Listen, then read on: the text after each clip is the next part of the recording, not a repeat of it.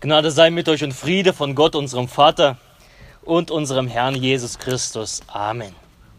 Lass uns in der Stille für das Wort beten, dass Gott zu uns redet, durch seinen Heiligen Geist uns anrührt und uns sein Wort verstehen lässt.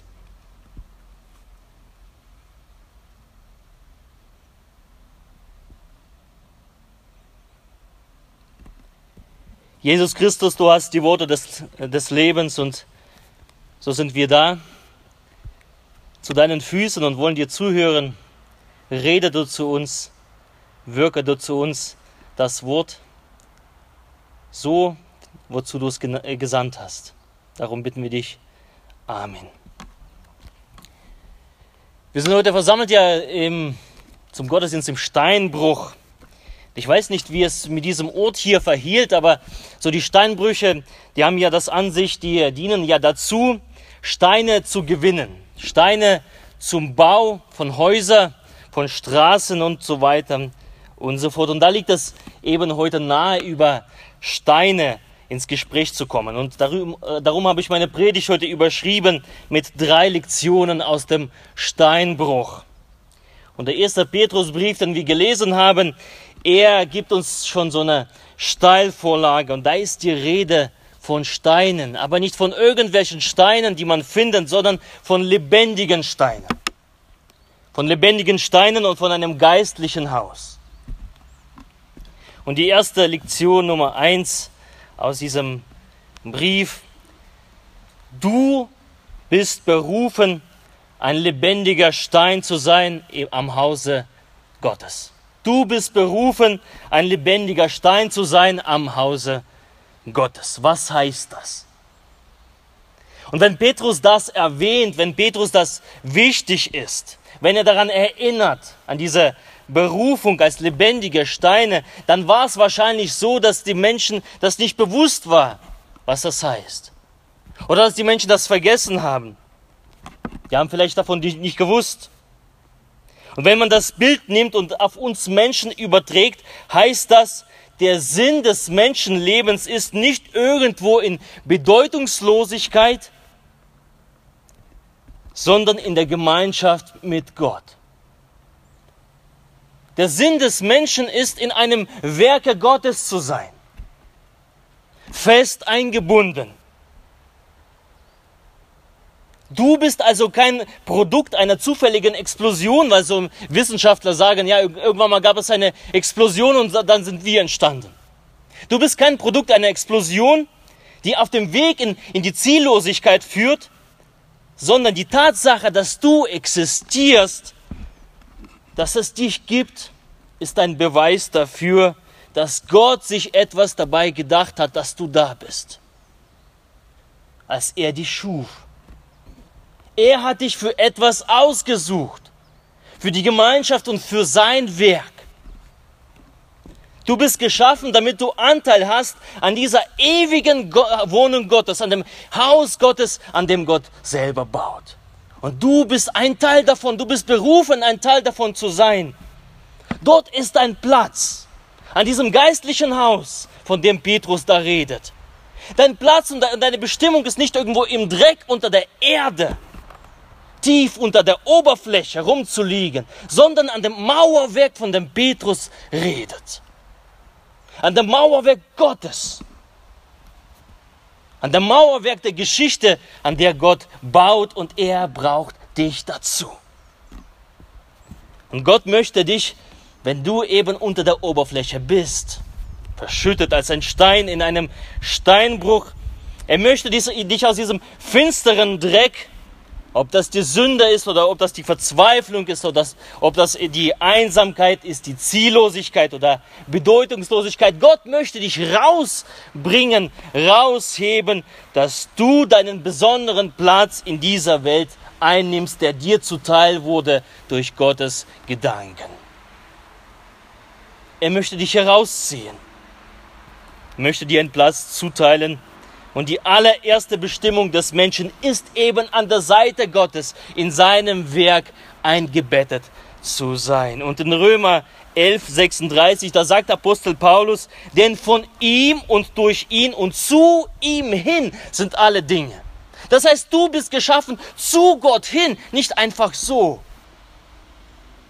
Zu seiner Ehre bist du geschaffen. Zu ihm hin. Nur als ein lebendiges Glied am Leib Christi ist deine Bestimmung erfüllt. Und wenn du da bist, wenn du deinen Platz gefunden hast, ist deine Bestimmung, der Sinn deines Lebens erfüllt. Also Lektion Nummer eins, du bist berufen, als ein lebendiger Stein zu sein am Hause des Herrn, am Hause Gottes. Die Lektion Nummer zwei lautet, berufen, um Zeuge zu sein. Berufen, um Zeuge zu sein.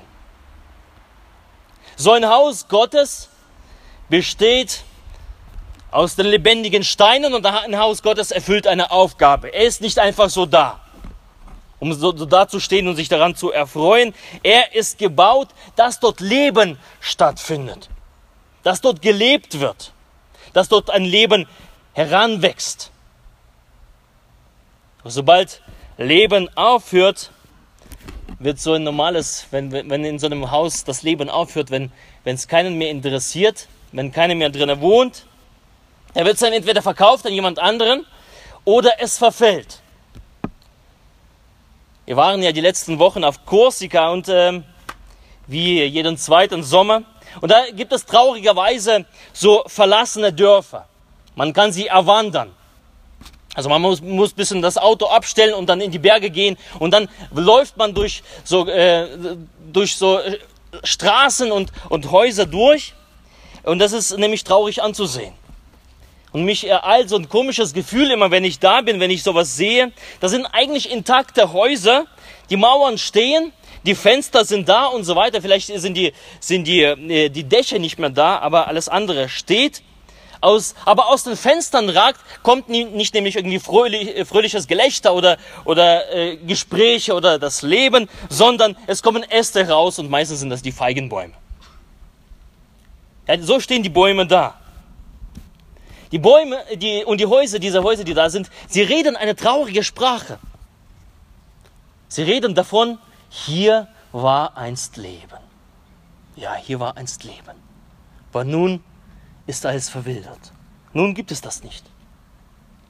Irgendwann hat man dorthin keinen Weg mehr gefunden.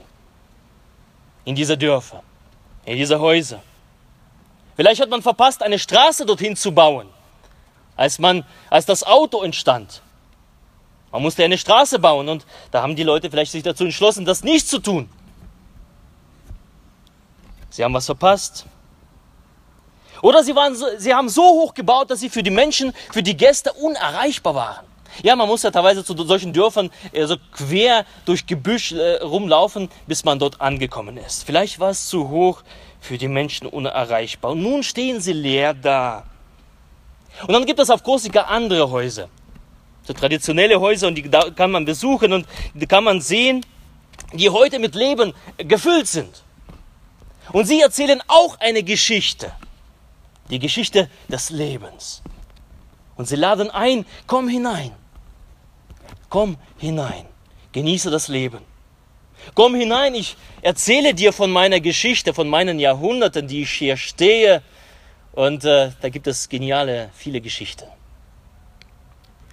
Solche Häuser laden ein, dass man dort gern Gast ist und Anteil an diesen Geschichten hat. Und das Haus Gottes, aus, zu dem wir auch gebaut werden, zu dem Gott uns berufen hat, das Haus Gottes ist dafür da, um eigene Geschichte zu erzählen. Ein Zeuge in dieser Welt zu sein. Ein Zeuge von dem, was war und was kommen wird. Es ist also keine Geschichte des Verfalls, wie bei diesen traurigen Häusern und Dörfern dort auf Korsika, dort hoch im Gebirge, sondern es ist eine Geschichte des Lebens. Gott schenkte das Leben und Gott wird das Leben auch bringen, wenn Jesus Christus wiederkommen wird. Das ewige Leben. Die Gemeinde Gottes ist berufen, wie Petrus sagt, als ein Haus Gottes zu verkündigen, die Wohltaten dessen, der uns berufen hat zu seiner wunderbaren Licht aus der Finsternis heraus. Das ist die Bestimmung für das Haus Gottes. Das ist die einzige Daseinsberechtigung für das Haus Gottes. Für die Gemeinde Jesu Christi. Ein Zeuge in dieser Welt zu sein. Die einzige Daseinsberechtigung. Deswegen sind wir da. Deswegen hat Jesus nicht nach unserer Bekehrung uns gleich entrückt.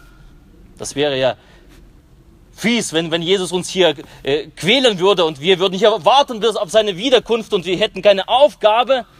Nein, wir haben hier vor Ort auf dieser Erde eine Aufgabe, ein Zeuge zu sein. Von dem, was er an uns getan hat. Das ist die Bestimmung des Hauses Gottes. Menschen einzuladen zu Menschen Wege zu suchen. Sich vielleicht so aufzustellen, dass Menschen uns erreichen. Vielleicht nicht so hoch zu bauen, für Leute unverständlich, unerreichbar, dass sie gar nicht hinkommen, sodass wir irgendwann mal verweisen und verfallen, sondern tatsächlich uns Gedanken zu machen, wie kriegen wir das hin, dass Menschen zu uns kommen? Wie kriegen wir das hin, dass, dass sie bei uns sind, dass sie willkommen sind, dass sie gerne Gäste sind? Wie kriegen wir das hin? Das ist die Bestimmung für das Haus Gottes. Und das ist eine ganzheitliche Aufgabe. Es ist nicht nur ein Projekt. Also wir machen ja äh, in, in Rotenkirchen Zelttage und, äh, und danach Glaubensgrundkurs. Es können einfach auch Projekte sein. Wir haben es abgehakt, wir haben es geschafft und für die nächsten zehn Jahre ist Schluss. So ist es nie. Es ist eine immerwährende, immerwährende ganzheitliche Aufgabe, die uns beschäftigen soll, die uns keine Ruhe geben soll, nämlich darüber sich Gedanken zu machen, hey, wie kriege ich die Menschen erreicht? Mein Nachbar, der von Jesus nichts weiß, wie kriege wie, wie krieg ich den Weg zu ihm und er zu mir? Das ist die große Aufgabe, zu der Jesus Christus uns beruft. Das ist eben nicht bei diesen Projekten bleibt und, und dann, nachdem die Projekte abgeschlossen sind, wir in unseren Alltag wieder abrutschen, sondern dass wir tatsächlich darüber nachdenken. Und ein Haus überlebt nur, wenn aus den Fenstern und Türen das Leben hinausgeht. Aber nicht in Form von wuchernden Pflanzen. Das Leben, Lachen, Freude, Verkündigung, Gottes Wort, Hoffnung, Trost. Das garantiert das Bestehen des Hauses. Alles andere könnt ihr sehen, wenn ihr nach Korsika fahrt. Ich äh, empfehle euch nach Korsika zu fahren und diese Dörfer anzuschauen. Und eins garantiert ebenso ein Überleben des Hauses und deswegen Lektion Nummer drei, dass wir eingeladen sind, nämlich diese Lektion aus dem Steinbruch zu nehmen. Und diese Lektion lautet, vollkommen verbunden. Vollkommen verbunden, Doppel-V, vollkommen verbunden. Und ich kann, ich erzähle ein bisschen, ein bisschen wieder was von Korsika. Ich kann jetzt eigentlich viel erzählen, aber ich bleibe nochmal bei diesem einen kleinen Beispiel. Denn äh, wenn wir auf Korsika sind, dann begeistern mich die Bergflüsse. Deswegen sind wir so ein paar, paar Tage auf, äh, auf dem Strand, am Meer und dann fahren wir ins, Ge ins Gebirge und dann sind wir Bergflüsse, irgendwo Zelt aufbauen und äh, in, bei den Bergflüssen dort zu sein. Und nicht nur, weil man in diesen Bergflüssen baden kann und, und hineinspringen, 10 Meter Sprünge von den Felsen ins kühle Wasser, das ist echt genial. Aber im flachen Wasser, wenn es so flaches Wasser ist, bis zum Knien oder vielleicht sogar etwas niedriger, im flachen Wasser kann man nämlich Burgen bauen. Und ich bin ein begeisterter Burgenbauer. Ich kann meine ganzen Nachmittage damit verbringen, in diesem Wasser rumzuwühlen, rumzusuhlen und nämlich Burgen zu bauen. Das ist nämlich, hat was äh, Beruhigendes und äh, man sucht so Steine, klein, groß, kantig oder rund und flach wie auch immer, welch, äh, welcher Form auch immer, und legt sie aufeinander, balanciert sie so aus, es ist was Herrliches. Also wenn ich mich daran erinnere, kommt so eine Ruhe äh, zustande. Und die Kinder, äh, dann wird es irgendwann mal langweilig, die spielen dann, die sagen, Papa, mach das alleine. Und die spielen woanders. Und der Papa sitzt da und baut an seiner Burg. Und die Burgen, die sind dann nicht irgendwie klein und groß, sondern die werden jeden Tag größer. Und, äh, und dann kommen die Menschen, machen Fotos, Mensch, hast du das selber? Ja, das war ich in den letzten Tagen. Aber eins fehlt es diesen Burgen. Und egal wie, wie viel Mühe ich mir gebe, wie viel mein Herz drinne steckt, eins fehlt in diesen Burgen, nämlich die Festigkeit. Die Festigkeit. Die Festigkeit und die verbund vollkommene Verbundenheit. Am nächsten Tag ist es nämlich so, man lässt die Burg ja so im, im, im Fluss ja so, so stehen, geht in sein Zelt, schläft in der Nacht, geht am nächsten Tag hin. Und vielleicht war so ein starker Wind und man findet seine Burg gar nicht so vor, wie man sie verlassen hat. Denn die Steine sind runtergekullert. Ein starker Windstoß und er nimmt ein paar Steine mit oder ein paar äh, Kinder, die bösen Kinder, die mit ihren Steinen nach meiner Burg schmeißen. Ich habe da geschimpft, ja, ich, also oder, oder meistens dann, dann Dario vorgeschickt, habe gesagt, hast du gesehen, dieser Junge hat die Burg vom Papa kaputt gemacht. Kannst du mit ihm mal hier die Sache klären? Und dann geht der Dario hin und sagt, das ist die Burg von meinem Papa.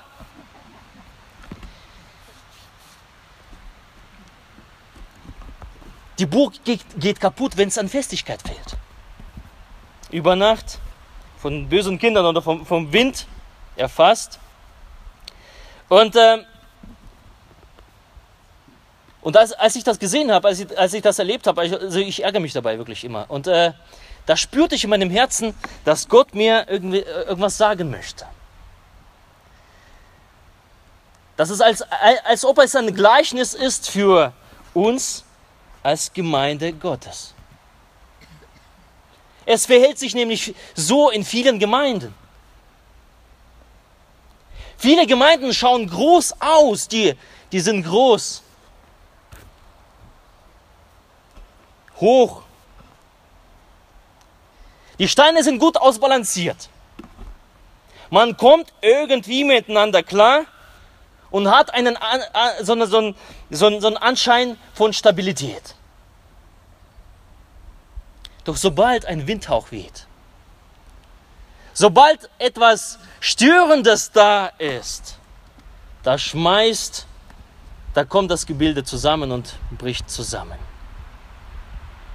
Es fällt um, weil es an Festigkeit fehlt. Eine Burg ohne feste Mauern ist keine richtige Burg. Sie schaut vielleicht so aus wie eine Burg, aber sie ist keine richtige Burg. Und eine Gemeinde ohne Liebe Sie schaut vielleicht so aus wie eine Gemeinde. Sie vermittelt vielleicht ein bisschen Stabilität, aber sie ist keine richtige Gemeinde. Denn die Liebe ist eigentlich der eigentliche Mörtel der Gemeinde Jesu. Kolosser 3,14 Über alles aber zieht die Liebe an, die da ist das Band der Vollkommenheit. Die Liebe ist das Band der Vollkommenheit, der das alles festmacht. Die Liebe verbindet. Die Liebe ist diese vollkommene Verbindung und doch wenn die Liebe fehlt, ist alles zum Scheitern verurteilt. Denn wo keine Liebe ist, da ist auch kein Gott. Denn Gott ist die Liebe. Und wo kein Gott ist, da hat nichts Bestand. Egal wie groß man ausschaut. Und darum legt Paulus so einen besonderen Schwerpunkt auf die Liebe. Über alles zieht die Liebe an. Über alles. Das soll das erste Priorität sein in der Gemeinde. Über alles zieht die Liebe an. Die das Band ist der Vollkommenheit. Drei Lektionen heute aus dem Steinbruch. Lektion Nummer eins. Du bist berufen, ein lebendiger Stein zu sein am Hause Gottes. Und wenn du noch nicht auf dem Weg Gottes bist, wenn du nicht, dich nicht auf dem Weg Gottes befindest, wenn du dich noch nicht siehst in der Gemeinschaft, mit enger tiefer Gemeinschaft mit Jesus, dann ergeht der Ruf an dich heute. Die Einladung an dich, werde zu einem lebendigen Stein Gottes. Zu einem Stein am Hause Gottes. Du bist von Gott und zu Gott hin erschaffen. Nur dort findest du deinen Sinn, nur dort findest du die Ruhe in deinem Leben. Nur als lebendiger Stein. Du bist dazu berufen. Lektion Nummer zwei. berufen, um Zeuge zu sein. Als Gemeinde sind wir jederzeit gerufen, uns zu überprüfen, welche Geschichten erzählen wir als Gemeinde. Was kommt aus uns heraus? Dringen sie überhaupt nach außen? Sind sie einladend für Menschen, dass sie mit uns das Leben teilen? Und die Lektion Nummer drei, vollkommen verbunden. Diese Lektion wirft nämlich Fragen auf an uns. Was ist der Kit in unseren Gemeinden? Sind es unsere Ecken und Kanten? Ist das Ganze irgendwie ausbalanciert, dass es zusammenhält? Haben wir uns menschlich so abgefunden und halten gewisse Balance aus, bis der nächste Wind kommt? Oder ist es die Liebe Gottes, das Band der Vollkommenheit, das seine Gemeinde bestimmt? Und möge der Heilige Geist uns aus diesem Steinbruch heute nicht fruchtlos gehen lassen, dass er uns zu unseren Herzen redet und dass wir unsere Herzen und unsere Gemeinde überprüfen an seinem Wort. Und der Friede Gottes der Höhe ist eine Vernunft. Bewahre eure Herzen und eure Sinne in Christus Jesus. Amen.